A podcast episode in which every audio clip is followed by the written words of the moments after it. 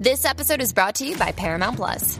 Get in, loser! Mean Girls is now streaming on Paramount Plus. Join Katie Heron as she meets the plastics and Tina Fey's new twist on the modern classic. Get ready for more of the rumors, backstabbing, and jokes you loved from the original movie with some fetch surprises. Rated PG 13. Wear pink and head to ParamountPlus.com to try it free.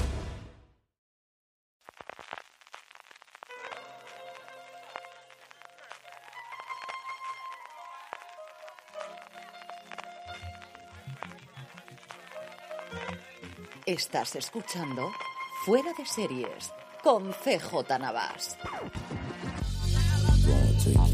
Bienvenidos a Premier, el programa de fuera de series donde repasamos los principales estrenos de la semana, analizando sus primeros episodios y siempre sin spoilers. Hoy vamos a hablar de El cuerpo en llamas, la serie de Netflix, Justified, Ciudad Salvaje, de Changeling, la serie de Apple TV Plus, de la que por cierto ya tenéis un razones para ver que podéis escuchar sobre la misma, Los artistas, primeros trazos, Beyond Paradise, el spin-off de Asesinato en el Paraíso y por último el documental Las cintas de Rosa Peral, porque al final abrimos con el cuerpo en llamas y seguimos con Rosa Peral para acabar el programa. Yo soy CJ Navas y para dar cuenta de este atracón serífilo, que no son todas las que están, pero están todas las que son, hasta 21 estrenos hemos tenido a lo largo de estos días, a lo largo de estos, esta semana. Me acompaña como siempre Juan Francisco Bellón. Juan, ya hemos vuelto de las vacaciones y las plataformas también, ¿eh? Yo eh, esta semana en la que viene llevo un agobio encima, ya solo de series, ya no sé cuál he visto, cuáles no, eh, mezclo tramas, porque madre mía, semana grande, tenemos semana grande. Indudablemente yo, porque algunas ya las tenía vistas de antes y es cierto que nos lo facilitan con los eh, screeners. Aquí los agradecemos una vez más a las plataformas, a las cadenas y a los canales que nos permiten verlos anticipadamente. Y aún así, vamos, una semana absolutamente de locura. Como os digo, hasta 21 estrenos de temporadas nuevas, sin contar las series documentales que siempre es más complicado encontrarlas, porque por ejemplo, he renacido también se estrenó esta semana, que de hecho podríamos hablar también un poquito de ella, que he visto yo el primer episodio. Pero arrancamos con el que quizás es el gran estreno de los casi 10 títulos que tenía esta semana Netflix, que es El cuerpo en llamas. Mayo de 2017, el cadáver de un hombre aparece calcinado en el interior de un coche en el patado de Foch, en Barcelona. Se trata de Pedro, un agente policial.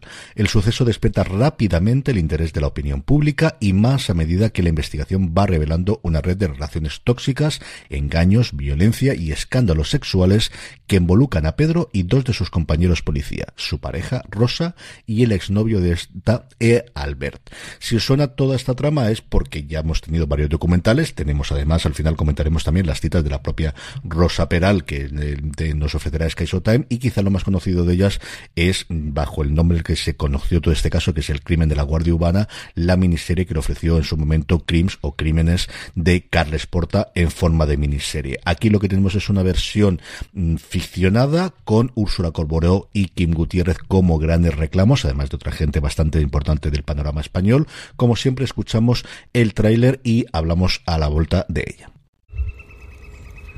Nunca he contado de verdad lo que pasó esa noche. ¿A qué esperas? Ha aparecido el vehículo de Pedro en el pantano de Foch. Quemado. Y en el maletero hemos encontrado un cadáver. Creo que fue Javi. ¿Tu ex marido? Me has querido joder, pero bien. ¿Por qué me preguntas a mí? ¿A quién debería preguntar? A Albert López. ¿Ese es el amante? Nunca he salido con Albert. Parejita, disimuláis como el culo. Rosa, tienes que contármelo todo. Pensé que le iba a darme lo que tú no podías darme. Yo no soy el segundo plato de nadie. ¿Dónde vas cuando te mueres? Pues al cielo. ¿Dónde vas a ir? ¿Con los angelitos? ¿Qué razón iba a tener yo para matar a Pedro? No hace falta entender un crimen para demostrarlo. Se aprovechó de ti y ahora quiere que pagues por todo. La puta mierda voy a decir que soy el tonto el bote. Me estás pidiendo que mienta. Te estoy pidiendo que hagas lo que tienes que hacer. ¿Cómo es, Rosa? Normal. Una chica normal. Juan, estamos ya de vuelta. Tú que además estas cosas del truque te suele gustar mucho. ¿Qué recuerdas del caso de la Guardia Urbana? Y luego ya hablamos un poquito de la serie.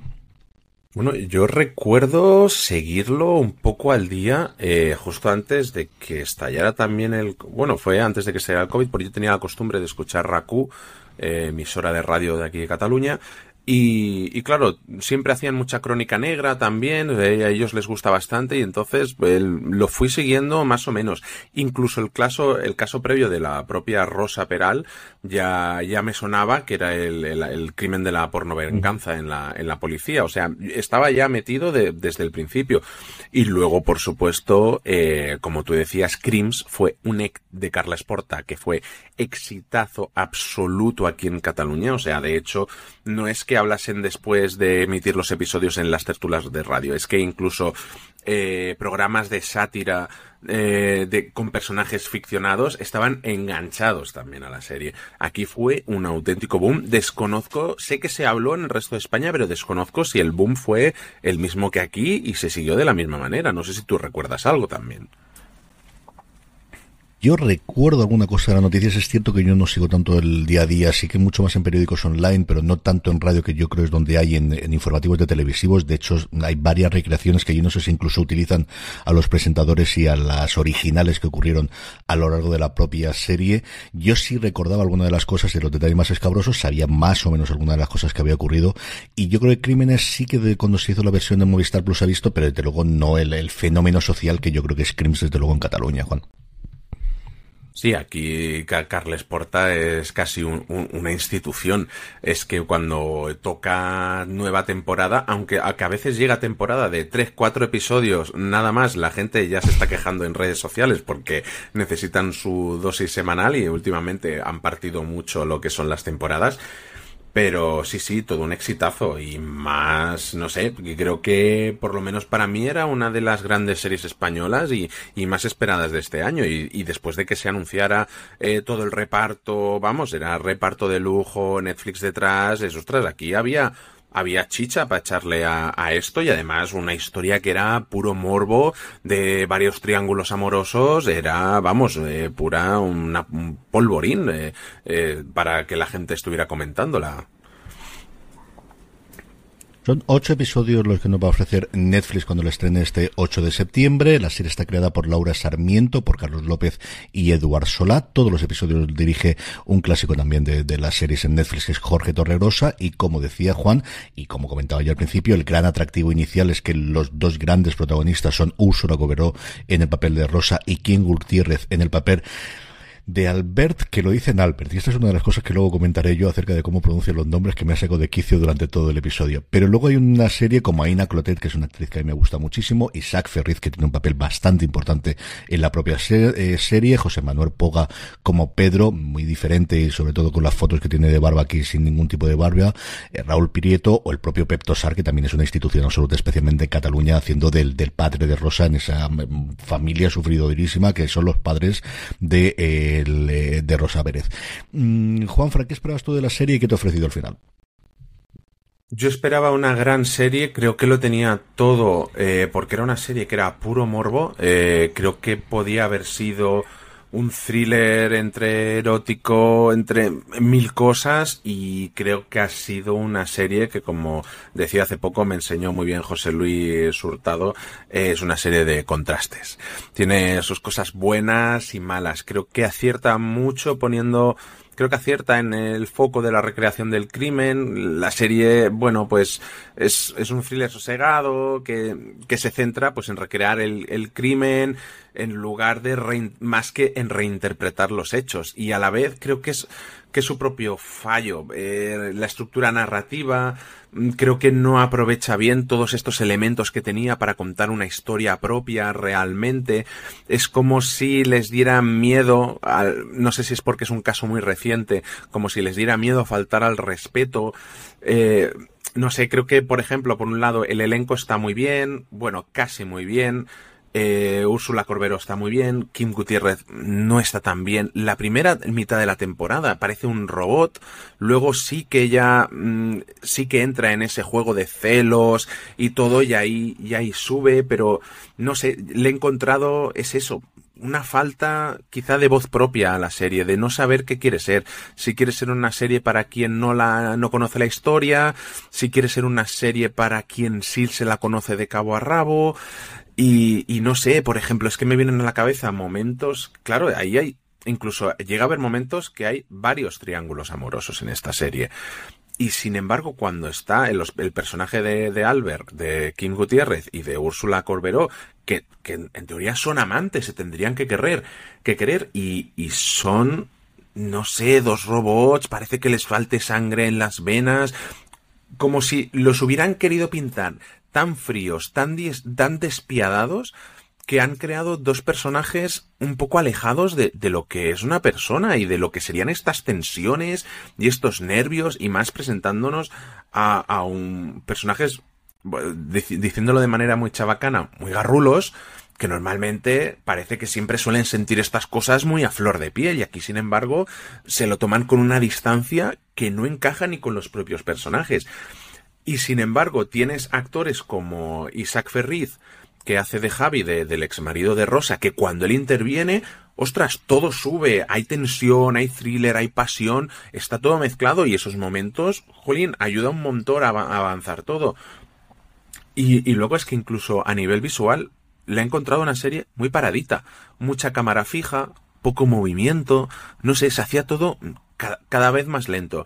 La primera temporada, la primera parte de la temporada peor el tramo final creo que también por el juicio, por todo, pues bueno, acelera un poquito las cosas y, y, un poquito mejor. Pero es eso, un sentimiento agridulce de está bien, si te molan los true crime y todo esto, está bien, pero qué pena, qué pena, qué pena, qué oportunidad desaprovechada. Yo vaya por delante que creo que es una serie que le va a funcionar muy bien a Netflix. Veremos cómo queda en el top 10. Tenemos el One Piece, tenemos eh, varias cosas que recientemente se están funcionando bastante bien, sabiendo que el top 10 de Netflix, desde que cambiaron la forma en la que lo miden, la verdad es que se renova bastante cuando lo repasamos nosotros todos los jueves en streaming. Esa es la relación. A mí, a mí la serie me ha parecido una cosa muy fallida, muy fallida y, y, además una cosa que yo creo que es un pecado imperdonable en una serie que es un thriller o un, thriller erótico, yo iré por la parte de erótico, me ha parecido aburrida. O sea, ha habido momentos en los cuales me ha parecido tremendamente aburrida. No sé si la longitud, yo creo que no daba para tanto como ocho episodios, al menos de esta forma que que lo han contado. Y coincido contigo en el que la forma de contarlo del que no se sepa, pero se sepa, pero se supone que sabes lo que hay el caso cuando todo lo están vendiendo después en el tráiler, eso me voy también. Yo creo que es una serie complicada. El primero, si fuese un caso ficticio, yo creo el primero, y lo sabes, porque tienes conocimiento del caso, porque es un caso conocido relativamente reciente, y luego porque toda la publicidad que ha hecho Netflix se ha basado en dos cosas, que es contarte que estas dos personas mataron a esta persona, y que por otro lado, aquí lo que tenemos es thriller con Ursula Coberó y King Gutiérrez. Y sobre la parte erótica, es que se me queda muy coja. Es decir, es que lo que tenemos en las escenas de sexo no se van a más de 8 o 10 segundos en ninguno de los casos y hay una escena en la que tuve que pararla porque me dio la risa y me acordé especialmente de ti y de tu teoría que tienes sobre esas sábanas en las cuales se suben en la parte de la mujer y se baja en la parte del hombre para montar el torso. Aquí no son unas sábanas, es directamente con los cuerpos de ellos dos. Hay un cenital creo que en el cuarto, en el quinto episodio, en el que se ve a través de un ventilador de techo y ellos dos están en una postura que es absolutamente imposible. O sea, yo recordaba esa cuenta, me acordé de ti y de esa cuenta de Instagram que hay de modelos que se pueden poner de formas imposibles, es decir, ni a propósito logras poner a Úrsula Cobero y a King Gutiérrez de la forma que está para que ni se le vean los pechos, ni las partes bajas a, ninguna, a ella, ni desde luego las partes íntimas a ninguno de ellos dos. Es que me pareció absolutamente ridícula, de verdad, de pararlo, de, de decir, una comedia absolutamente improvisada. ¿Tiene momentos buenos? Sí, yo coincido contigo. La parte de los abuelos, por ejemplo, a mí me, me, me parece durísima. La parte de la cría también creo que está eh, dura. No sé alguien que no conozca absolutamente nada, y no me refiero al caso, sino ni siquiera que haya visto los trailers y los avances, si le puede gustar. Los policías no me han acabado de encajar ni ella ni él. Él me parecía una cosa totalmente robótica y el cómo termina la serie, mmm, estas cosas, lo que te digo, a mí me ha parecido tremendamente fallida y dicho eso, creo que es una serie que le va a funcionar al menos en un primer visionado muy pero que muy bien a Netflix, Juan. Sí, yo creo que como True Crime puede funcionar muy bien, porque al final, pero claro, es que estando Crims, estando el documental y todo, es que te explican lo mismo. Yo no sé, creo que, claro, es que al final es una trama que en el que cada uno cuenta su versión, una versión diferente. Se podía haber jugado mucho con eso. Me da la sensación de que se centran mucho en la versión de Rosa Peral durante gran parte de la trama, pero a última hora se abandona para coger los elementos del juicio que han quedado como aprobados. Y lo otro nos olvidamos y, y ostras, tú, es que no sé, incluso es que es eso, a, la que entra una tercera persona en juego, antes decía Isaac Ferriz, pero incluso cuando José Manuel Poga entra en juego, todo, todo se acelera más, todo tiene algo más de chicha. Pero, pero sí, eh, al final es eso, cuando le hablan a cámara, de, que a veces, a veces son lo que están escribiendo en mensajes y a veces son cosas que se están imaginando pero no, te, no, no hay ningún elemento que te ayude a diferenciar esos momentos. Entonces es como que visualmente no sé, a mí me da la sensación de que o se ha corrido mucho para preparar esta serie y en el guion se nota mucho. Creo que no es que sean malos actores, porque han demostrado sobradamente que son actores muy buenos. Incluso Kim Gutiérrez, que me decía mi mujer que a él no, no le gusta especialmente. A mí, a mí, por ejemplo, sí me gusta mucho. Mm, es como que, no sé, algo, algo ha fallado a la hora de preparar esta serie y, y, ya te digo, yo le tenía muchísimas ganas. No creo que sea un desastre, ni mucho menos. Creo que como True Crime, pues es entretenida y como tú dices, creo que mucha gente la va a ver y, y está bien. Al final, bueno, pues tiene sus momentos aburridos, sus momentos de más, y, oye, ah, mira, pues yo de esta parte no me acordaba, pues todo esto, y luego, pues eso, actores como Aina Clotet, que siempre está estupendísima, hija del mm. doctor Clotet, de toda la vida conocido aquí en Barcelona, eh, y, y es eso, es, es una mala serie, no, es una, es la serie de la semana, tampoco esa cosa que comentabas tú precisamente, yo creo que el mejor ejemplo de cómo serie fallida es esa idea de que ellos hablen a cámara leyendo los mensajes que supuestamente se han mandado y que tienen en los móviles. Creo que es una idea que mm, en papel te parece muy bien de cómo vamos a mostrar los mensajes. Lo mostramos en el móvil, hacemos como ser lo que se aparezca y hemos visto un montón de series que aparezcan en el fondo de la pantalla. No, vamos a hacer otra cosa distinta que es que miren objetivamente a cámara como si estuviésemos haciendo un falso documental y falla y chirría desde el principio. Y yo creo que alguien se tuvo que dar cuenta de esto no funciona. No, démosle una vuelta, busquémosle, no sé, una ensoñación, busquémosle de repente de ponerlos en, aunque sea un fondo negro, no sé exactamente qué, pero es que no te das la primera vez dije, ¿qué está ocurriendo aquí en medio? ¿Por qué me está mirando esta mujer cuando está dentro? Eh, me saca totalmente cada vez que, que lo hacen y luego en cambio hay otras veces que, leen los mensajes y los leen directamente desde el móvil, lo que lo tienen dentro del móvil. Es uno de los, de verdad, de los ejemplos que hay de lo que me parece, como os digo, para mí una una serie fallida que creo que va a funcionar bien a Netflix en una primera oleada de que la vea, pero creo que no va a tener especialmente buenas críticas, al menos de principio. Igual nosotros estamos de la minoría, en fin, en unas semanas o unos días, mejor dicho, ya lo sabremos, Juan. ¿Y qué, problema me contabas que tenías con eh, la pronunciación de Albert?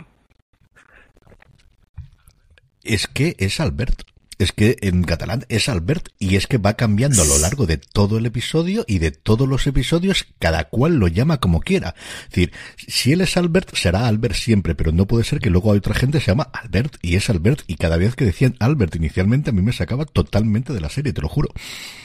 Tiene, tiene su explicación porque es que es lo que te decía lo primero. Son personas que son muy, o sea, el personaje es, son garrulos Aquí no sé si allí pasa también, pero aquí, pues, eh, cuando te encuentras con gente muy garrula, entre ellos es como que... No, no todo el mundo, pero es que he conocido mucha gente que lo hace, pues que se americaniza un poco en la pronunciación del nombre. Porque también oyes decir eh, Peter a, a Pedro. Al final es, es que es cosa de garrulos. No, no o sea, realmente no está mal, ¿eh? Porque habrá gente que lo llame Albert porque a lo mejor no tenga tanta confianza, pero si te fijas, si es otro personaje que es un garrulo o una garrula, le llama Albert y le llama Peter a, a Pedro. E, es, es simplemente eso. Yo ahí sé que... es una chorrada mía y que es una tontería, pero me sacó totalmente. Me sacó totalmente. Claro, es que... a mí la sensación que me dio, estos son gente castellano hablantes que no viven en Cataluña ni en la Comunidad Valenciana ni 10 grade y que han leído esto y entonces lo van a pronunciar al americano. Esa es la sensación que me dio de fuera, que entiendo que no tiene que ser así y sé que es una chorrada mía, pero de verdad que me sacó un montón. Son, son garrulos. Es que, claro, esto en el documental de Crims, en los cuatro episodios, ya, ya, ya hablaban así de ellos, de, de Albert y, y, y, este, y, de este tipo de pronunciación. Eh, es algo coloquial. Mm, no sé si es de aquí, supongo que en el resto de España también pasará, pero es algo más, más coloquial. No, no, no va más allá. Pero, mira, una de las cosas que, que, me gustó cuando empezamos a ver la serie es que se hablaba catalán también entre ellos y sin embargo, luego parece que es algo de lo que se olvidan a mitad de temporada también, por ejemplo. Hmm. es muchas muchas inconsistencias. Yo al final me queda mucho en la cabeza o la sensación que yo tengo es de que aquí ha habido muchas prisas por eh, tener listo el, el proyecto. Bueno, pasamos a la siguiente que esta creo que sí que te ha gustado un poquito más. Vamos ahora con Justified Ciudad Salvaje, eh, que es la, la nueva temporada, spin-off, eh, nueva, no sé, es que nueva temporada me, me, sale raro de una de las series creo que más queridas de los últimos, de los últimos años. Eh, de Timothy Oliphant y vamos a escuchar su tráiler y enseguida seguimos con el resto de la crítica.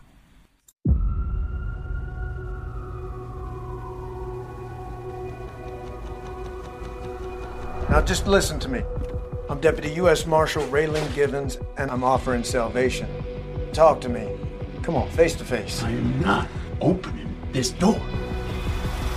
Then, as they say in the Bible, you're screwed. Nobody have mercy on me.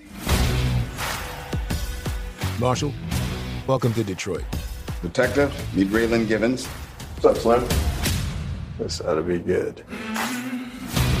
Got a task force with the Detroit PD. You've been special requested. I promised my kid we got a whole road trip planned back to Miami. Wasn't a question. This guy left a trailer crap from Oklahoma to Detroit. He ain't got cash. We got ourselves a problem. Manziel shows up. Bad stuff is in the air.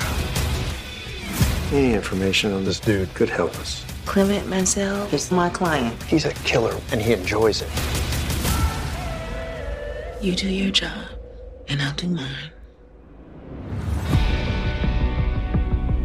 Hey, hey, there he is.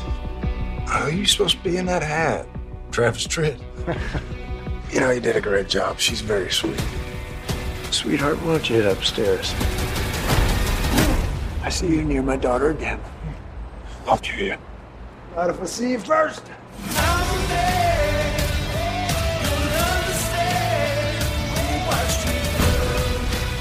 I ain't gonna sleep at night. This son of a bitch wins. I don't know what you think you're doing. You want to play? Let's play.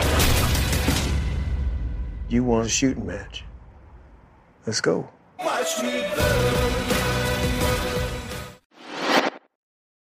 Su sinopsis nos cuenta que Raylan Givens dejó Kentucky para trasladarse a Miami, donde continúa trabajando como sheriff mientras ayuda a criar a su hija.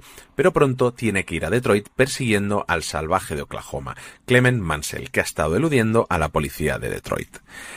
Eh, Timothy Oliphant, eh, recuperamos un personaje muy, muy querido. Creo que en Fuera de Series es raro que haya alguna semana en el chat de Fuera de Series que, que no salga. Eh, ¿Qué nos cuentas tú? ¿Cómo, ¿Cómo conociste esta serie? ¿Qué es para ti Justify? Bueno, pues Justified para mí es una de las series, desde luego, de los últimos años. Es cierto que tiene, igual que Hijos de la Anarquía, a mi modo de ver, un gran problema, es que la segunda temporada es tan maravillosa que luego tienes otras temporadas en las que siempre recuerdas a ella. Dicho eso, pues Justified siempre se mantuvo especialmente por ese combate que hubo dialéctico y de persecución a lo largo de todas sus temporadas entre el personaje de Timothy Olyphant y el personaje que interpretaba Walter Goggins. Y luego además hubo crearse un universo, primero en el lugar donde ellos están en Kentucky y luego de los personajes secundarios, especialmente de su oficina de Marshalls, donde trabaja eh, el propio personaje de Timothy Olyphant, eh, Raylan Givens, que apoyaba muchísimo. O sea, los secundarios es cierto que la primera temporada, por ejemplo, es una serie, es una temporada muy procedimental de casos independientes que hay en los que no es un CSI, pero se le parece, es cierto que muchísimo mejor, pero, pero se va apareciendo. La segunda ya ha tomado más la idea de tener una temporada argumental con un gran villano al final, que es una estructura que va siguiendo poco a poco el resto de las temporadas, aunque siempre, siempre está detrás, como os digo, el personaje de Walton Goggins. ¿Qué es lo que ocurre con esta nueva temporada? Pues lo primero es la incepción, el, cómo fue el desarrollo. Lo que se hace es adaptar una novela de hace más de 40 años que escribió eh, Elmore Leonard, el, creador en su momento del personaje de Raylan Givens, que era un personaje secundario que salió en otras novelas, y luego con el éxito de la serie ya escribió una novela como él como protagonista. Pero como os digo, la, la eh, original, esta Ciudad Salvaje, o City Primeval en su versión original en inglés, es una novela bastante antigua de Elmore Leonard, en su Detroit natal, que es donde él empezó escribir originalmente y que había una imposibilidad y que se había intentado llevar a cine varias veces y que Dave Androd y Michael Dinner, que son los creadores de la serie, estaban empezando a desarrollar en su momento para FX. En mitad del camino de esto lo que ocurrió es que Timothy Olyphant, en una conversación que tuvo mientras estaba grabando Eras una vez en, en América, eh, eh Eras una vez en Hollywood con, eh, con Tarantino, dijo que había, que quería volver con Rayland, que quería volver y que estaban pensando en aceptar porque siempre le ha gustado. Y Tarantino le flipaba esta novela. Para él, desde luego, la mejor de Leonard. Y con esto se unieron, unieron las cosas porque incluso Tarantino se eh, prestó a dirigir al menos un par de episodios de la serie. Ese fue el paquete inicial que se llevó FX. En medio de todo esto llegó la pandemia. En medio de todo esto, Tarantino tuvo un crío y al final no pudo dirigir, pero esto es finalmente lo que tuvimos. Entonces, es algo que se le nota a la serie que al final Rayland no es que te lo metan con calzador, pero casi. No está mal introducido en la trama, pero al final tienes una trama relativamente antigua en la que todo gira alrededor de una libreta negra eh, que tiene un juez eh, que pierde por una cosa, que ocurre en el primer episodio, llena de chanchullos, sobornos, cifras que se han pagado de comisiones y cosas similares, en la que parece que está el todo quién es quién de todo Detroit. Que es una cosa que, claro, en el 2023 es bastante extraño que esta persona tenga eso en una libretita que lleva consigo mismo y que no lo tenga luego en otro lugar, o que no lo tenga informatizado cuando tenga otras cosas. Dicho eso, el resto de los personajes o qué es lo que nos da la temporada entre sí nos da un crimen clásico en el que todo el mundo tiene una escala de grises no hay nadie bueno no hay nadie malo y cuando digo nadie es absolutamente nadie.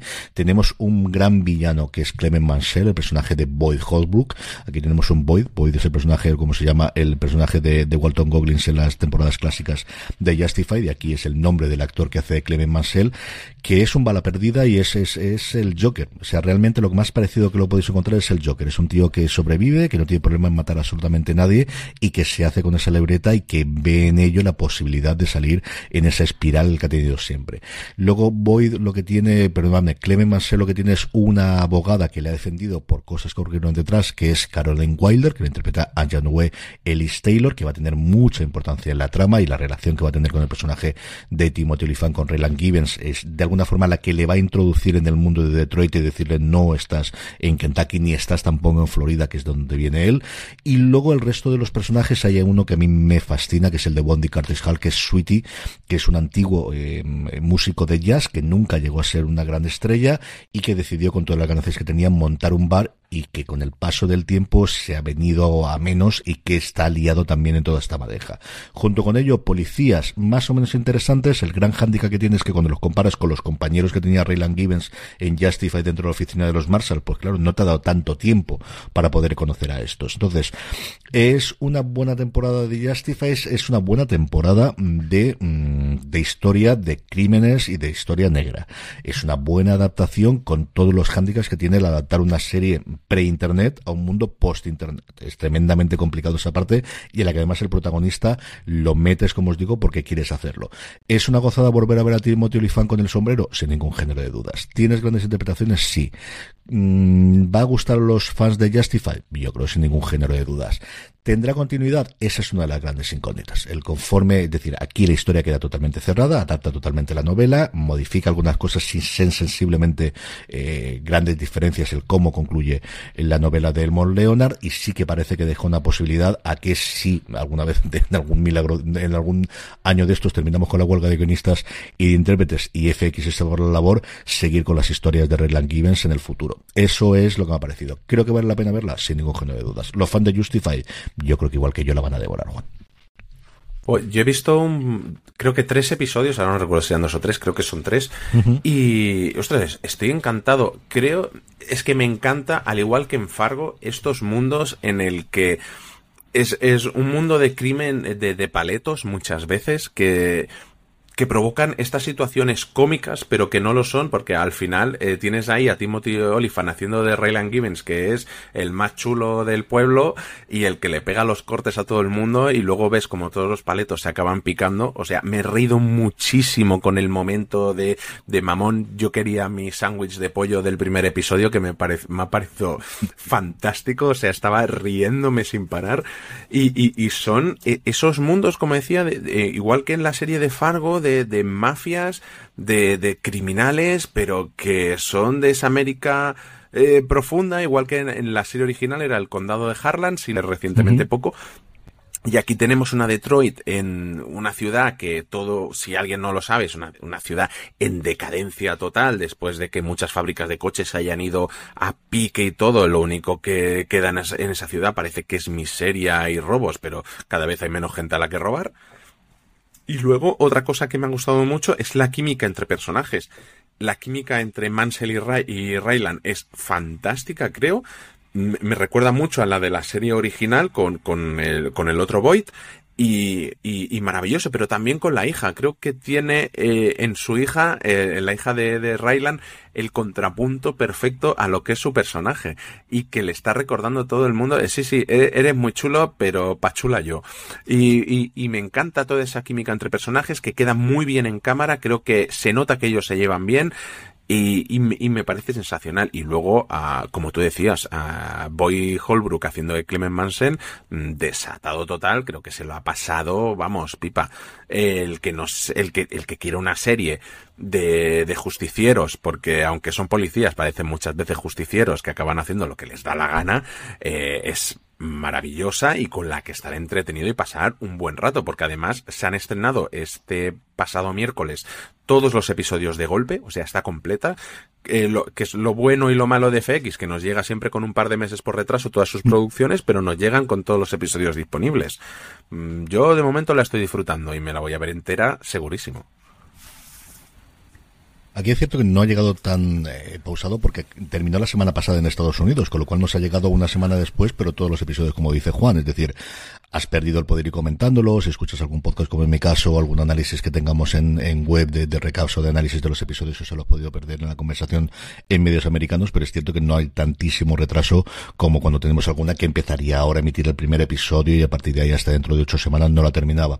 Por Vivian Olifant, Olifant en una entrevista comentaba cómo fue todo el proceso de casting, que se lo comentó porque la hija quería empezar a hacer alguna cosa de arte dramático, le dijo, hay esta posibilidad, pero tienes que pasar todo el casting.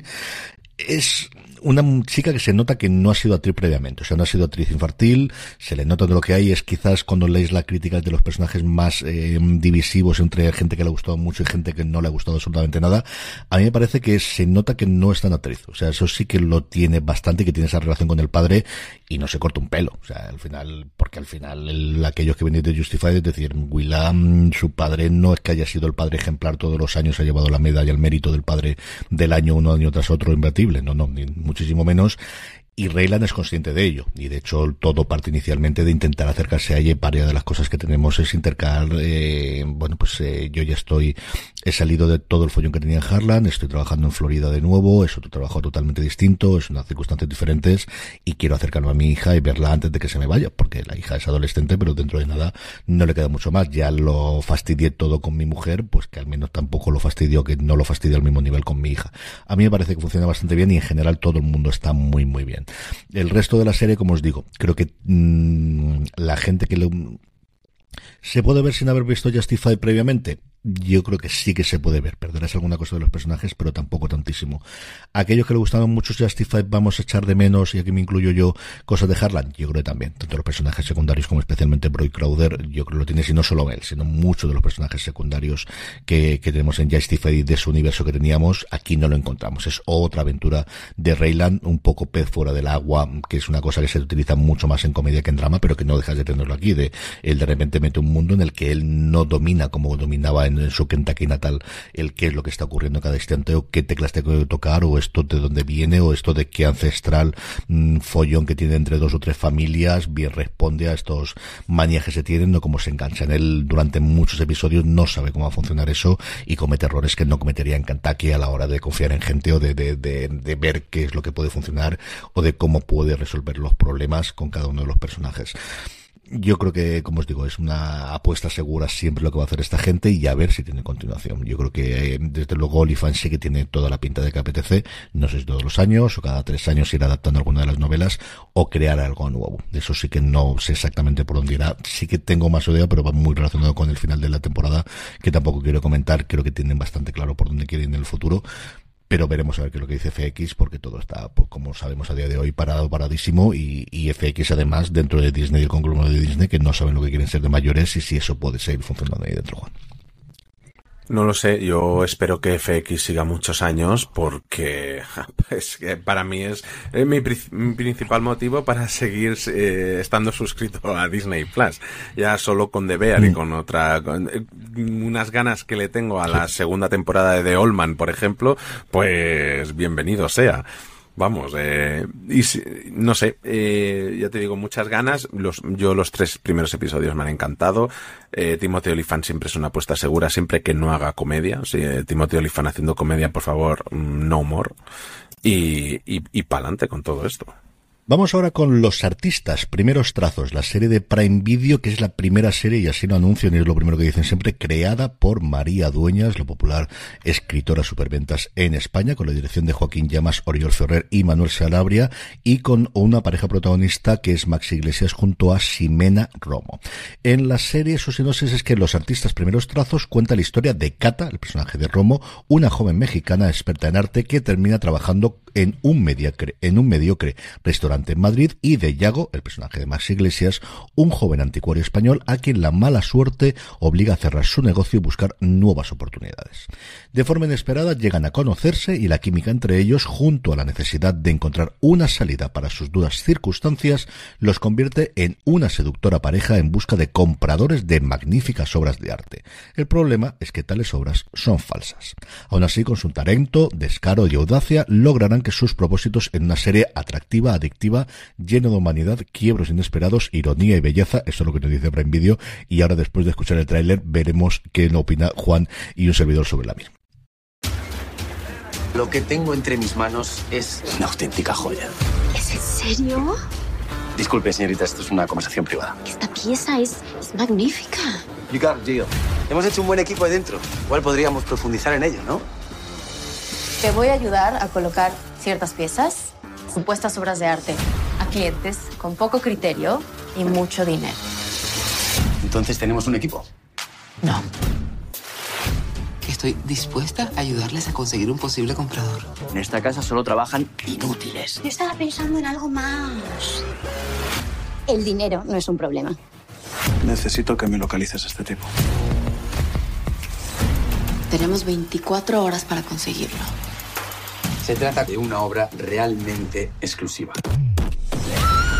Tenemos sospechas de que es una falsificación. Medio millón de euros.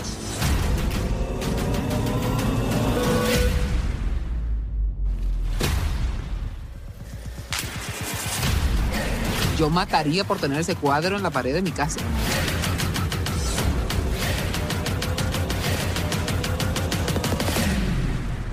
¿Otra vez por aquí? Te dije que era mi socio. Sí, lo que no me dijiste era socio de qué.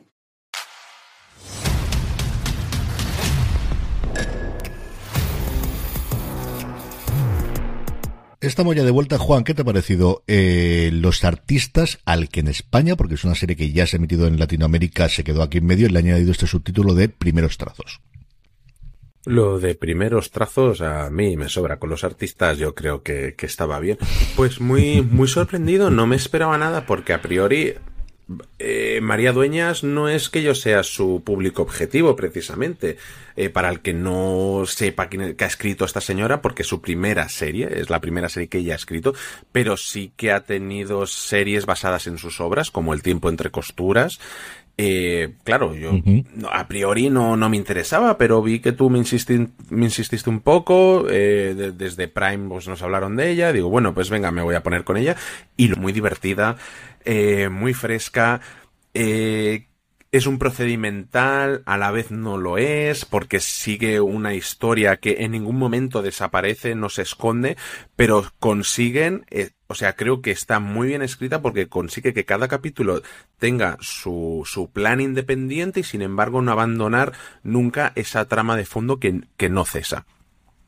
Eh, dicho esto, tenemos una serie de robos, de mangantes, de mentirosos y a la vez tenemos eh, pues eso, muchos géneros. Tenemos aventura, tenemos acción, tenemos destellos de comedia y tensión romántica, todo en uno, o sea, un cóctel que, eh, que, como siempre que hay mezcla de géneros, puede salir todo mal, pero aquí, sin embargo, funciona todo.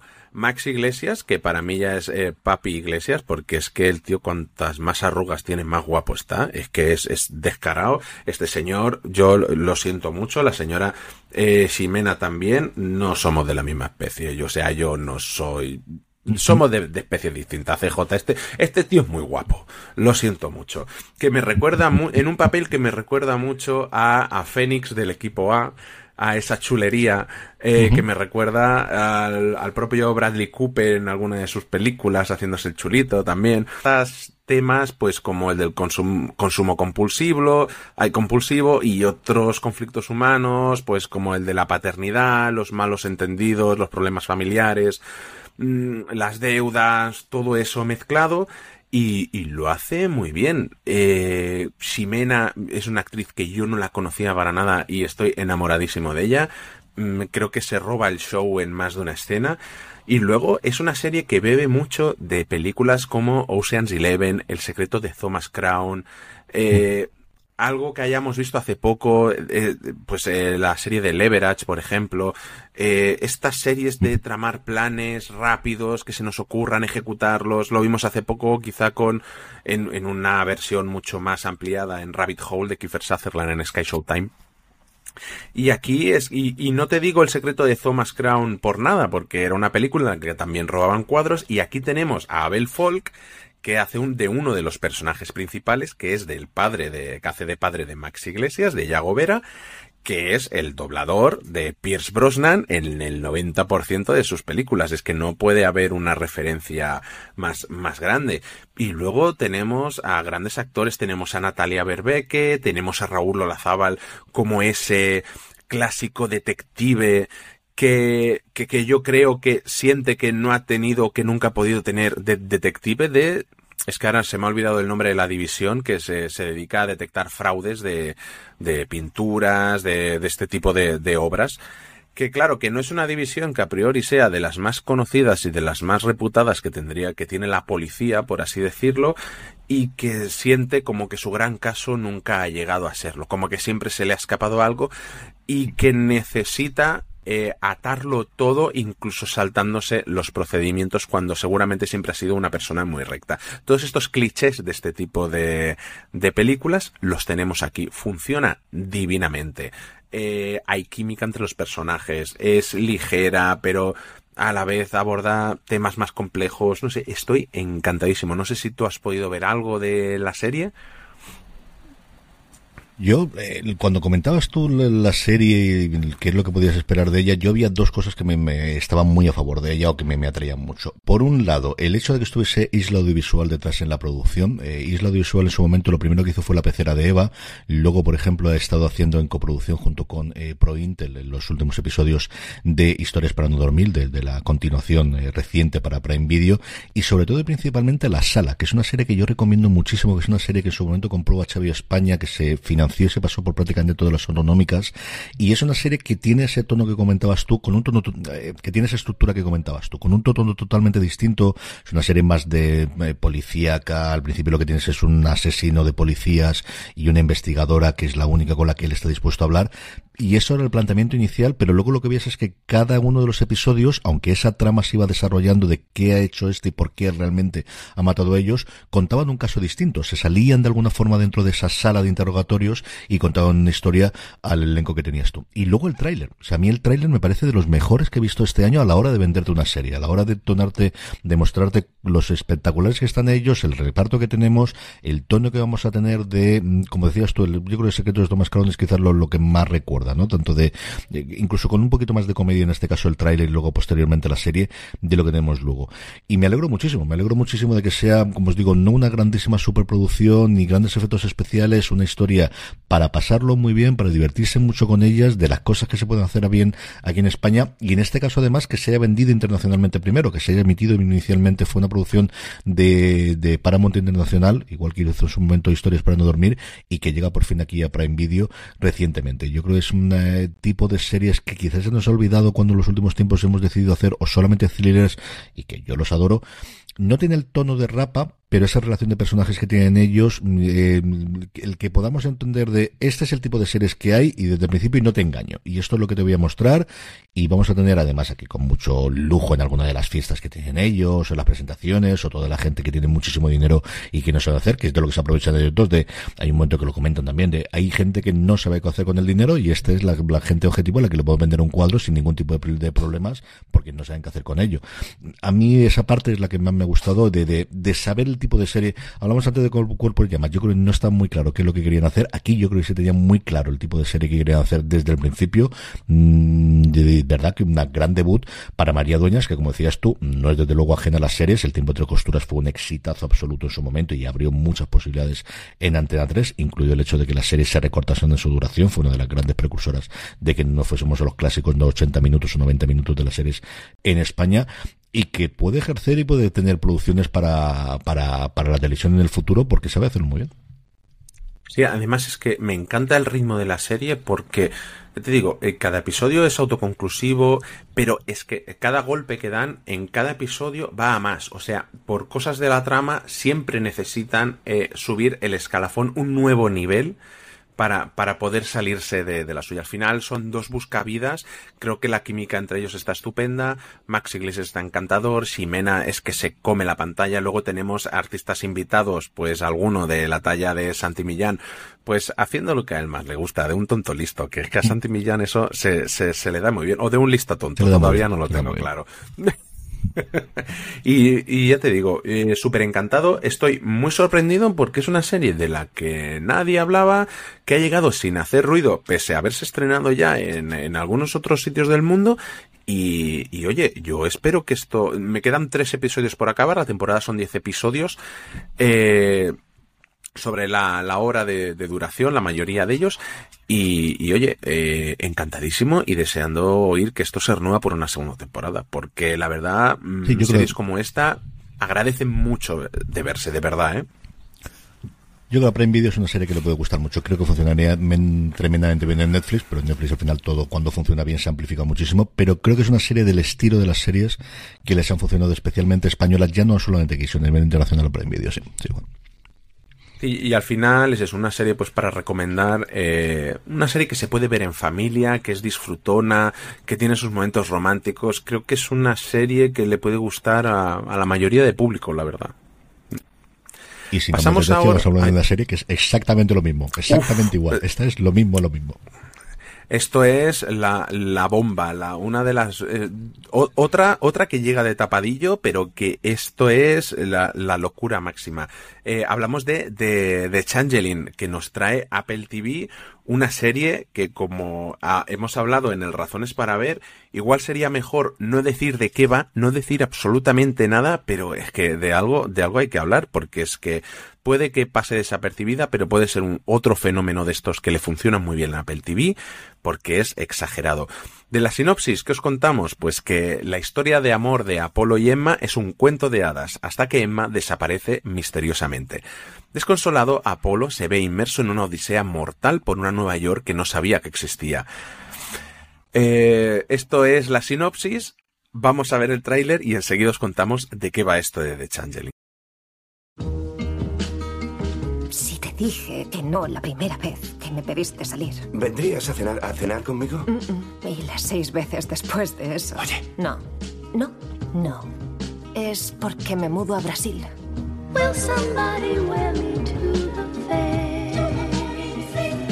Cuando llegué, mm. allí había un lago, una laguna. Me dijeron que no fuera, pero... No hice caso. Me dijo que tenía tres deseos. Cuando se caiga de mi muñeca, esos tres deseos se harán realidad. No lo cortes. Emma, conmigo. Tus tres deseos se harán realidad. Don't know why. ¿Serías capaz de saber que has entrado en un cuento de hadas? Se acerca una tormenta. En este mundo hay portales que quizá nunca sepamos que hemos atravesado.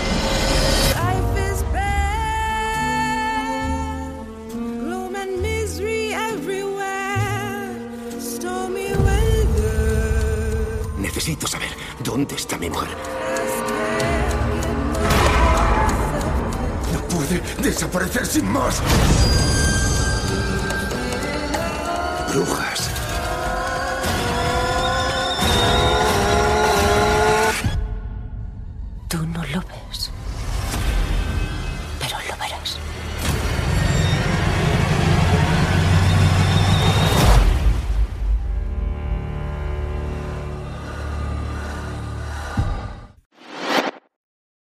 De vuelta ya de ver su tráiler, que si ves el tráiler tampoco te acaba de contar demasiado de qué va esto. Eh, CJ, no sé qué esperabas tú de, de esta serie. Yo esperaba mucho, esperaba mucho por tener Apple TV Plus, esperaba mucho por tener a la Keith Stanfield no solamente como protagonista, sino como, sino como intérprete, un actor que a mí me fascinó su personaje de Darius en Atlanta y que no es ni de lejos el mismo, pero hay momentos en los que realmente recuerda y a mí me parece un maravilloso actor. Y esperaba mucho por la forma en la que vendían, como decías tú, el tráiler. Y, y, a partir de ahí, dicho eso, cuando yo empecé a verla, ni siquiera se había emitido el tráiler entonces. Apple normalmente cuando va colocando los screeners hay veces en las que todavía no lo ha mostrado, ni siquiera tenía yo creo recordar la imagen que ahora ya vemos y que por ejemplo podéis ver en Razones para ver que es el personaje del que de Sanfield cogiendo a su hijo eh, por detrás y esa es toda la publicidad o todo el, el la marcha inicial que tenemos en el, en el episodio. No, ni siquiera teníamos esa imagen. La que teníamos era de mm. ellos dos besándose o estando acaramelados en el, mm. en el metro de Nueva York. Ni siquiera teníamos el póster con esa imagen inquietante de él con el niño. Es que yo, a mí me ha volado. Y a partir de ahí, lo que tenemos, pues lo decíamos en las razones para ver, que al final hemos hablado 20 minutos porque queríamos hacer unas razones para ver, para recomendar a todo el mundo la serie, igual que estamos haciendo ahora, de verdad que esta serie la tenéis que ver, teniendo en cuenta que no es una serie para todo el mundo, teniendo en cuenta que hay gente que va a aborrecer como se mete a ver la serie, especialmente a partir del segundo episodio pero es una serie loquísima, es la más rara que yo he visto este año, que toca un montón de tomas, que sí, que tiene parte de terror, pero no es un terror absolutamente de susto, de sangre dentro de un orden, pero tampoco exactamente como puedes esperar, de monstruos tampoco exactamente, es decir, es una serie muy complicada de hablar sin spoilers de ella, más hablar de de relaciones personajes, de relaciones personales, de cómo se repiten y se pasan los pecados de los padres a los hijos, de las madres a los hijos, de historias de amor muy bonitas, tanto la de personajes, los personajes principales de Apolo y Emma, o como también un momento pasado que puede tener la, la madre de Apolo, que empieza siendo un personaje secundario y cobra importancia en determinados momentos de la trama, de una estructura muy extraña de episodios, con momentos de flashback que no los esperas, y con episodios en lugares en los que tampoco te parece normal que estén en medio, pero luego funcionan como un reloj. Es una serie, como os digo, extrañísima que yo quiero volver a ver ahora conforme se vayan emitiendo para ver cómo está la conversación que vimos en su momento completa mm, la creación de Kelly Mansell, eh, Kelly Marcel haciendo la adaptación de, del, libro de Víctor Lavalle que lo tengo ahí pendiente, quería haberlo leído durante este verano en el que se basa la novela, un Lavalle que ha estado muy metido dentro de la producción, de hecho ya no solamente es que le pasasen todos los guiones, es que estuvo prácticamente todos los días que pudo por sus labores como escritor y sus labores como profesor universitario en el propio rodaje, que pone la voz en off, que es también muy importante en el, a lo largo de la serie, en la versión original. Y una cosa que también que comentar, igual que importante la voz en off, es la música. O sea, tanto las canciones como la banda sonora, creo que acompañan absoluta y apabullantemente bien a la serie, Juan. Es, es una maravilla, es una serie que a través de elementos sobrenaturales eh, hablan de la depresión, de la crianza, incluso de la tecnología eh, que, que consigue aunar géneros que a priori no podrían funcionar, como el horror, la fantasía y el drama. Todo ello y con, con un hilo conducto y todo narrado de una manera muy romántica, eh, con escenas que se te quedan en la retina de lo bonitas que son, de ellos en el metro, de su boda, de, y que se te quedan en la cabeza de momentos de absoluto acojone. Yo, eh, por la noche, como alguien me aporree la puerta, de la misma manera que sale en la serie, no abro, no abro, me escondo en la habitación en la que está al final del pasillo. Eh, con, con una atmósfera, co- como decía, de, de, de puro de misterio y de ambiente, de, con, un, con una Nueva York que se ve real, pero que no es la Nueva York que todos conocemos y que el personaje de Lakeith Stanfield va eh, conociendo poco a poco. De, de momentos de fantasía que, que, que te dejan con una emoción, sobre todo de cara a una posible segunda temporada. Eh, no sé, yo me, me tiene eh, fascinadísimo esta serie. La acabé hace un mes y medio y no me la he quitado de la cabeza ni un solo día. Deseando eh, poder hablar de ella contigo aquí.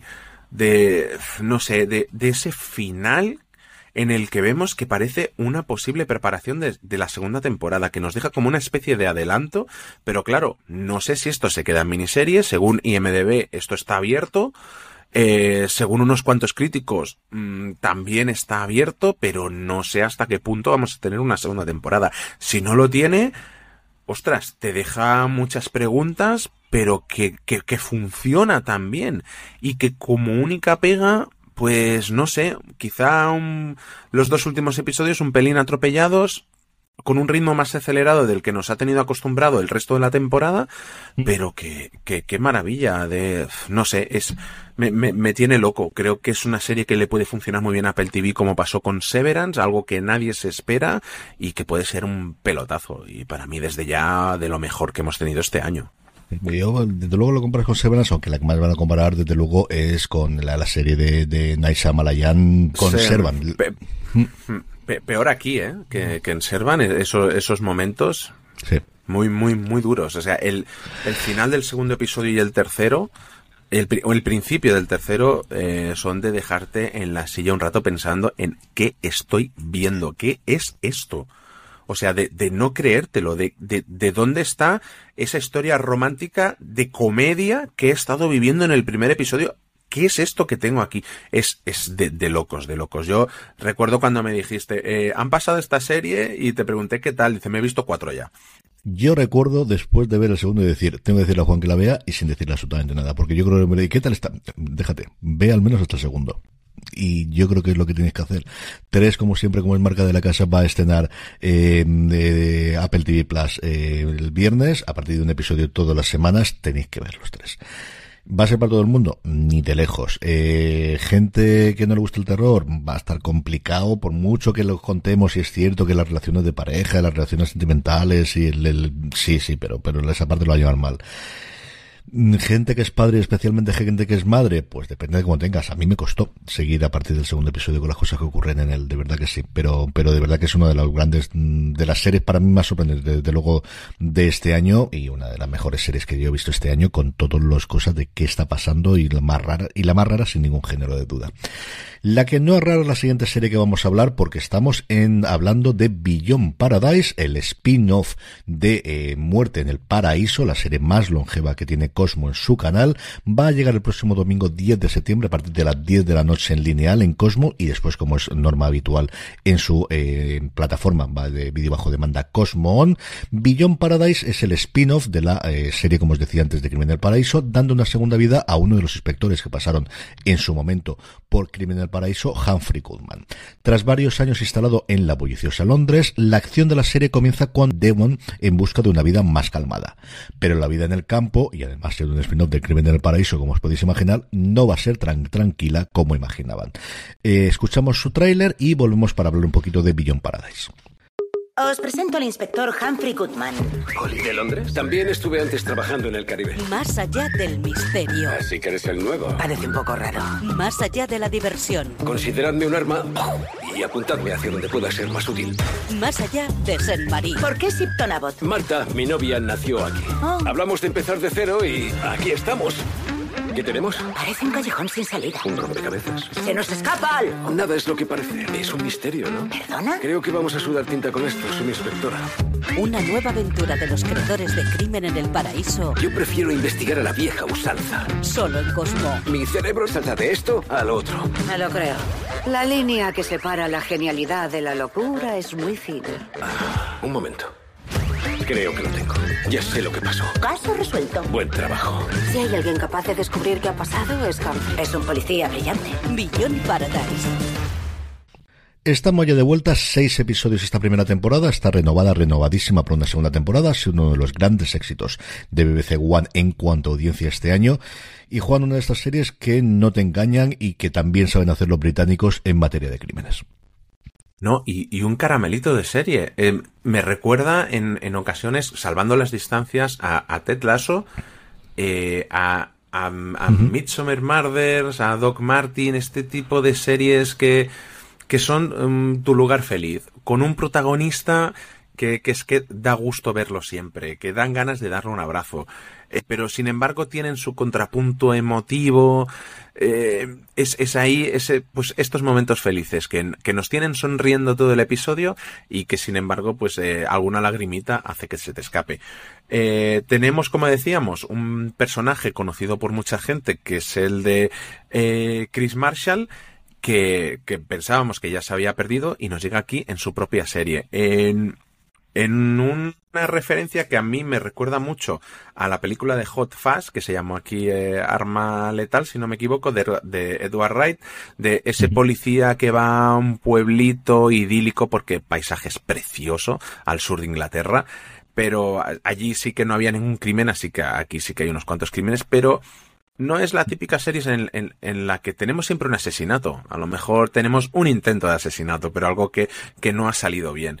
Y, y que, oye, que, que funciona a la perfección, que todos los personajes están geniales, que un pueblo en el que aunque haya un índice de criminalidad un poquito alto, pues dan ganas de irse para allí. Me encanta un momento en el que en el que le piden a que cómo se nota que no están acostumbrados a que haya este tipo de crímenes de asesinatos intenta asesinatos en el que a la ayudante de policía le, le preguntan eh, oye, que tienes que mirar el archivo histórico de esta persona para saber si ha, si ha hecho más cosas. Dice, pero ¿cómo nos vamos a meter en su vida?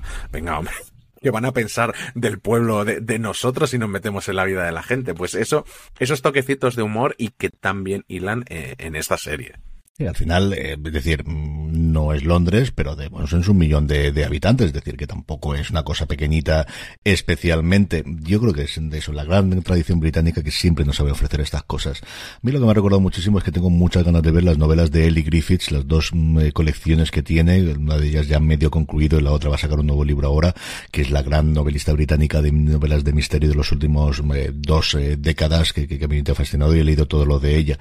Es una serie que yo creo que a todos, no es crimen en el paraíso, como decía Juan, no siempre tenemos un crimen, no vamos a tener esas playas paradisíacas, aunque bueno, es muy bonito, desde luego, toda la parte de, de, junto con el, paisaje y toda la parte de vegetación, pero evidentemente no es el paraíso que teníamos en la otra serie de Cosmo, que es un gran acierto desde luego que lo tenga Cosmo, que yo creo que habrá pujado, porque esta serie no tiene que haber sido barata especialmente, aunque posiblemente pudiesen encontrar un acuerdo, pero no lo una serie que compraron hace más de 10 años y que ya tiene todo el escalado para que vaya hacia adelante, que el que compre una serie nueva yo creo que este es un gran esfuerzo que ha hecho desde luego eh, Cosmo para poder traernos a nuestro país y es una serie que creo que le funciona de funcionar extraordinariamente bien. Es una serie que va desde luego al, tono del, canal y una serie de estas que nuevamente que no te engañan, que es yo creo una de las cosas que a día de hoy yo creo que podemos agradecer muchísimo cuando cuando con la cantidad de oferta, como decíamos, con 21. Si tú te pones a las 10 de la noche este domingo delante de, de Cosmo para ver una serie, sabes lo que vas a ver perfectamente. Sí, y, da un poco de rabia porque Cosmo trae muy buenas series. Últimamente nos está acostumbrando a muy buenas series y sin embargo es algo del, del, que no oyes casi nadie hablar. Parece que es como que está escondido en Movistar Plus o en algún sitio así y es una pena porque es que es que si, si os gustan las series, las series de asesinatos, de intriga, porque incluso las de la Boniface, me parece que era Boniface eh, Sisters o, así también. La hermano Bonifacio, sí sí, sí, es que tiene series muy, muy chulas. Yo sé que tu padre me parece que es más fan de, de este tipo de canales y... Él es un consumidor... Eh, Cosmo tiene ha tenido un montón de tipos de series, pero es cierto que ese tipo de mm, mm, procedimentales eh, de investigación británicos con un tono de humor especialmente derivado por los protagonistas es el tipo de serie de lo que mejor siempre lo ha funcionado el canal.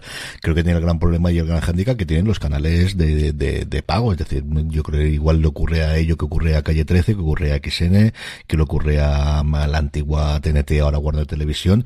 Dicho eso, creo que se ve mucho más de lo que nosotros hablamos. Cuando luego miras los números, sabes que hay gente que mm. sistemáticamente tienen esos canales y que ven esas series allí y al final en algún sitio hay que ver los NCIS y tienen que ver los Chicago Fires y los Chicagos y todos los demás series que yo creo que en España se ven. Pero al final, pues eso, lo que ocurre con, igual que ocurre en Estados Unidos con las series en abierto, claro que se ven todas las series que se emiten o que se emitían antes de la huelga en abierto, pero no tienen ese que eco, quitando Anatomía de Greco no ocurre algo muy grande, o cuatro o cinco series más, y se ven muchísimo más que cualquier serie de HBO que hayamos comentado aquí, o por supuestísimo cualquier serie de Apple TV Plus. Pero es lo que ocurre con este tipo de series. Yo creo que al final el problema es que está en esa tierra de nadie, entre no es un Telecinco, una Antena 3 que vamos a hacer toda la bomba de promoción en televisión española, incluso ahora con la promesa veremos con las nuevas series que tiene, que podemos tener toda esa artillería de mediática y de gente que sigue viendo el lineal porque sigue teniendo y esa gente existe y sí va cayendo, pero no tan deprisa como parecía que iba a ocurrir, ni tiene ese marchamos, esa fuerza o ese impulso que puede tener una serie en Netflix o en Disney Plus para que hablemos todos de ella. Está en esa tierra de nadie, pero siguen funcionando. Y ya no solamente Cosmo que es una cosa pequeñito sino el grupo MC por ejemplo que son más de veintitantos canales presentaban esta semana precisamente en el festival todo lo que tenían e iban en estreno eh, comentaban tres series. Es cierto comentaban docuseries y, comentaban, y metían todos sus canales pero estrenaban de tres a cinco series a la semana y eso solo es un ritmo que puede mantener Netflix y muy poquitas series muy poquitos grupos por así decirlo en España Sí, como decíamos, eh, una serie muy, muy familiar. Para los que os gusten los, eh, los crímenes, es perfecta. Para ver en familia también. Creo que el humor de, del protagonista hace, hace gala, se, se hace suya la serie y, y permite que, que, incluso con niños es una serie que se pueda ver. Y si empezábamos sí. con eh, el crimen de la Guardia Urbana, el, el, el cuerpo en llamas, terminamos pues con la otra, el otro estreno que tiene que ver con esta historia por parte de Netflix, que es Las cintas de Rosa Peral. Eh, es un, un, un, único capítulo, una hora y media de duración, si no recuerdo mal, y la sinopsis dice así. Las cintas de Rosa Peral exponen desde un nuevo ángulo los hechos del crimen de la Guardia Urbana que tuvieron lugar en 2017. Seis años después, Rosa rompe su silencio desde la cárcel. El documental muestra por primera vez su testimonio y material inédito, perteneciente a su archivo personal de vídeo y foto, y entrevistas con su entorno más cercano, el fiscal y los abogados del caso. Además, de los principales periodistas que cubrieron el suceso. Escuchamos su tráiler y seguimos hablando de ella.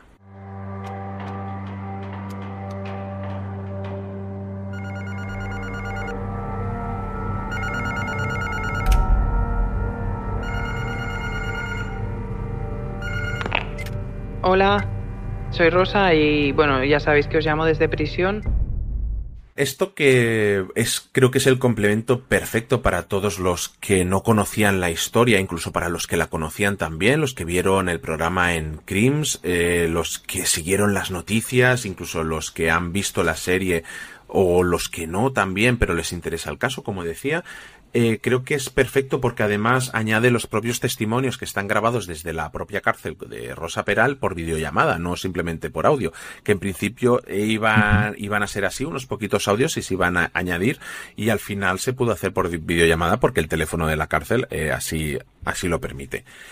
Eh, hemos tenido noticias eh, estos últimos días de que Rosa Peral ha intentado eh, parar incluso la propia serie de Netflix que si ves este documental entiendes el por qué. ¿Por qué? Porque incluso en el propio documental se explica por los propios abogados y se reconoce incluso por la fiscalía que, que no todo en el juicio salió como debía de ser. Eh, acabaron perdiendo el juicio y acabaron en la cárcel, pero los procedimientos no fueron los más correctos, porque recordemos que había un cuerpo calcinado y faltaban, bueno, pues faltaban pruebas y faltaba de todo. Entonces hubo que usar muchísimo la imaginación, como cuentan en el propio documental. Y entonces por eso creo que, y como Rosa Peral está luchando a día de hoy todavía porque se repita ese juicio, porque se anulen ciertas cosas que se dieron como válidas y que no se deberían de haber dado, todo influido por la propia presión mediática que hubo en su día en contra ella, porque ya venía de otro crimen sonado, eh, porque fue a quien más se atacó públicamente en las televisiones, eh, porque parece que es que la única mala era ella y no había nadie más. Entonces, al estar luchando Rosa Peral, y aquí se ve muy bien en este documental, pues incluso ha intentado paralizar el estreno de la propia serie. Luego llega a televisión, importa más la opinión pública y la opinión que pueden dar en este tipo de programas de sucesos que lo que de verdad puede haber pasado. Entonces ella siempre ha intentado contar una versión distinta a lo que ha acabado siendo la oficial Y, y, de ahí este documental, estas cintas y queriendo aclarar este tipo de cosas. Eh, a mí me ha gustado mucho, se ve en una sentada volada añade muchísima más información a la serie, como decía, a la serie de Crimes y totalmente recomendable para los amantes de True Crime, creo que este sí que no, que no puede faltar. Además, la, incluso se ven muchos paralelismos en la recreación de los propios personajes que luego vemos en la serie, incluso físicamente, los fiscales, los abogados, se parecen muchísimo y todo, se nota que han buscado el, el mayor parecido posible a algunos de los, de los actores, de los intervinientes aquí en el documental. Y, y, la verdad es que muy interesante y por lo que parece igual esto es no es un punto final sino que todavía tendremos más noticias de este caso y que dará para todavía más documentales eso segurísimo y que le puede funcionar a Netflix igual de bien que la propia serie. Sí, un complemento para, para verlo junto a, en su momento se viste la docuserie, se va a estrenar el mismo día que El Cuerpo en Llamas, el 8 de septiembre, tendréis estas cintas de Rosa Peral y esa es un melón que yo creo que en algún momento se abrirá, se abrirá que es eh, cuando la ficción todo el mundo lo toma como realidad. Lo vimos como un amago inicial de denuncias y de demandas por el parte de Jerry West con el tiempo de ganar en la primera temporada, que se ha quedado en agua de borrajas y es cierto que esa sensación, y sí, te pueden contar 28.000 veces y ahora en Winning te ponen la cartela antes de que todo ha sido adaptado y todos sabemos que las series documentales también al final todos eh, tomamos licencias o es como se edite, pero más todavía cuando tiene la ficción. Y eso es un melón que yo creo que en algún momento en los próximos años, tal y como estamos de sensibles en esta sociedad moderna, eh, se va a abrir. Creo que algo ocurrirá, no sé si incluso no descartaría que ocurra aquí con el cuerpo en llamas, pero mm, creo que en algún momento tendremos algún follón de esto de eh, lo que están haciendo allí, ya, ya, ya sé que es ficcionado, pero todo el mundo por la calle entiende que esto es lo que ha y este soy yo cuando este no soy yo. Y hacerlo con personas vivas con nombre y apellidos, con fallecidos tira que va. Si le cambian los nombres, pues ya vimos lo que ocurrió en su momento con Reyes de la Noche. Sí, sí, no era José María García, pero todos entendimos que era José María García y todo el mundo pensó, y yo soy un gran defensor y creo que en la serie se tuvo que cancelar, pero que todo lo que hacía el personaje de Gutiérrez eran cosas que había hecho en su momento José María García. Y todo eso yo creo es un debate, como os digo, que en algún momento tendrá que estallar. No sé exactamente por dónde estallará, pero creo que será antes que tarde y que no se lo deberemos si es con denuncias por delante, por detrás, por en medio o paralizaciones intermedias medias, pero alguna cosa de estas ocurrirá. A ti te ha gustado en general, ¿no? El, vale la pena escuchar esta hora y media de, documental. Sí. Sí, totalmente. Eh, a mí me ha gustado mucho y, y, me resulta muy, muy curioso lo que dices porque sí que al ver la, la, serie también es lo que hablábamos antes que da la sensación que han querido, al ser un suceso tan reciente han querido tener tanto respeto que no se nos enfade nadie por ningún lado que creo que ha sido parte, parte del problema de todo, que quizás si esto se coge, se cambia de ciudad, se cambia, no, no digo de país, pero de comunidad autónoma, unos nombres que ni suenen, otro cuerpo policial, que no tuviera nada que ver, pero que contase esta misma historia, yo creo que hubieran tenido más libertad, no hubieran estado tan encorsetados y hubieran contado algo mm, mucho mejor. E, es la sensación que tengo y haber acabado con una mejor serie. Claro que ¿Qué tienes ahora? Pues tienes, no solo tienes un producto, tienes dos unidos, pues tienes el, el, el, doble de, de, enganche para quien le guste una cosa que siga con la otra. Por esa parte es positiva, por otra creo que si haces ficción, haz ficción bien. Me refiero, y si tienes miedo, pues eso, cambia totalmente los nombres, la región, todo, que no sea reconocible que ha pasado aquí y que es este caso. Eh, es, es mi, mi conclusión. Pues con esto, y hablando de conclusiones, concluimos este programa de Premier eh, con los estrenos, y como os digo, no son los únicos, hay hasta 21 estrenos esta semana para poder disfrutar, pero sí los principales estrenos de esta semana. Don Juan Francisco Bellón, un abrazo muy fuerte de este próximo programa. Un abrazo muy fuerte, que en la semana que viene también viene carga. Y a todos vosotros, querido audiencia, desde luego que sí, y aquí estaremos en Premier, igual que en todos los demás programas de Fuera de Series, para comentarla. Antes de que concluyamos, pasaros por la tienda Fuera de Series, fuera de series.com barra tienda, donde seguro que tenemos algo que os gusta, mucho más contenido, como os decíamos, en fuera de series.com. Gracias por escucharnos y recordad, tened muchísimo cuidado y fuera.